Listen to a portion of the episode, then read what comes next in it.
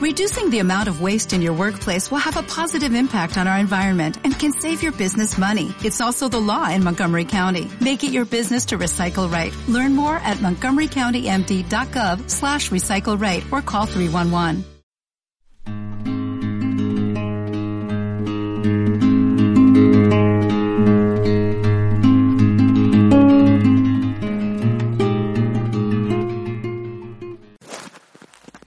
Buenos días, tardes y noches, hermanos y hermanas. Bienvenidos a una sesión más de El Evangelio.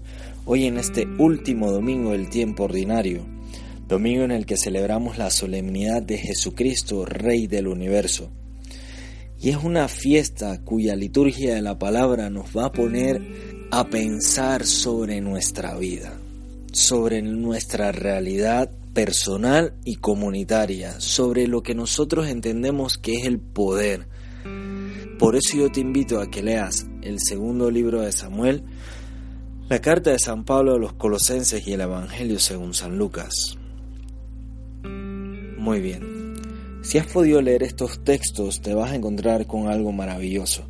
Por una parte, San Pablo nos recuerda lo que ha hecho Dios por nosotros, cómo nos eleva y cómo nos lleva a ese reino de su propio Hijo.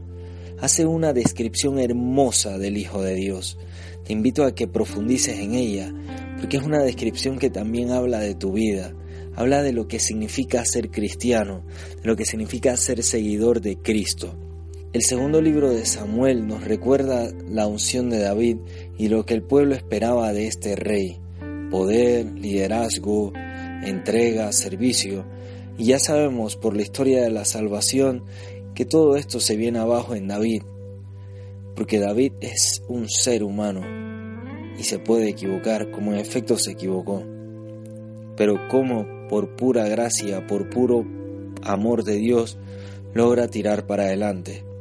Pero sobre todo me voy a centrar en el Evangelio, porque en este se nos presenta una gran ironía. Jesús aquel en quien tenían puestas todas las esperanzas, en quien pensaban que iba a romper con todo ese imperio romano, en quien pensaban que iba a traer destrucción, revolución, un movimiento disruptivo y muchas veces rompedor, sí, ese Jesús queda crucificado. Aquel que pensaban que tenía tanto poder queda puesto o clavado en una cruz. Qué ironía.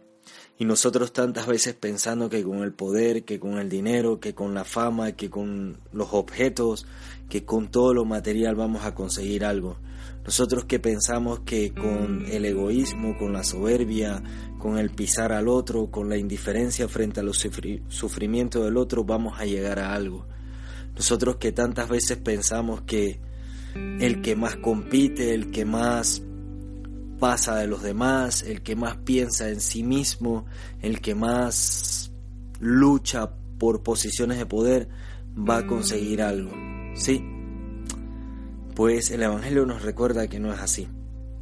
Que nuestra vida tiene que ser entrega, donación, compromiso con los demás, que nuestra vida tiene que ser un testimonio de amor desinteresado, de puro regalo, de pura solidaridad, de pura caridad en definitiva, que nuestra vida debe ser una empatía con el que sufre, una empatía que se convierte en compasión, como hemos visto en esa respuesta de Jesús al que está en la cruz, al ladrón, Sí, aún en medio de ese dolor, en medio de ese sufrimiento, Jesús le da una esperanza y le dice, no, no te preocupes, no todo está perdido, tú vas a estar conmigo en el paraíso.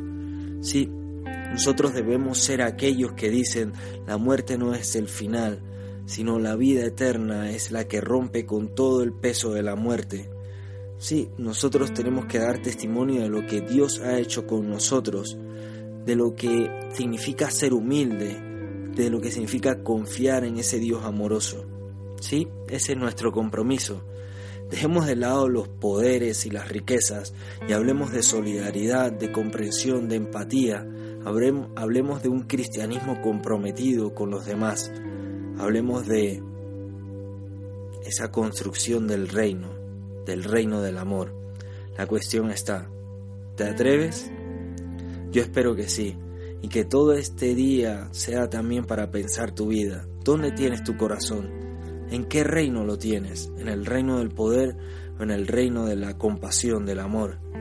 Y sobre todo te invito a transformar este mundo en el que te encuentras, cada uno con sus pequeños detalles. Muchas gracias y espero que disfrutes de esta semana. Un abrazo y hasta la próxima.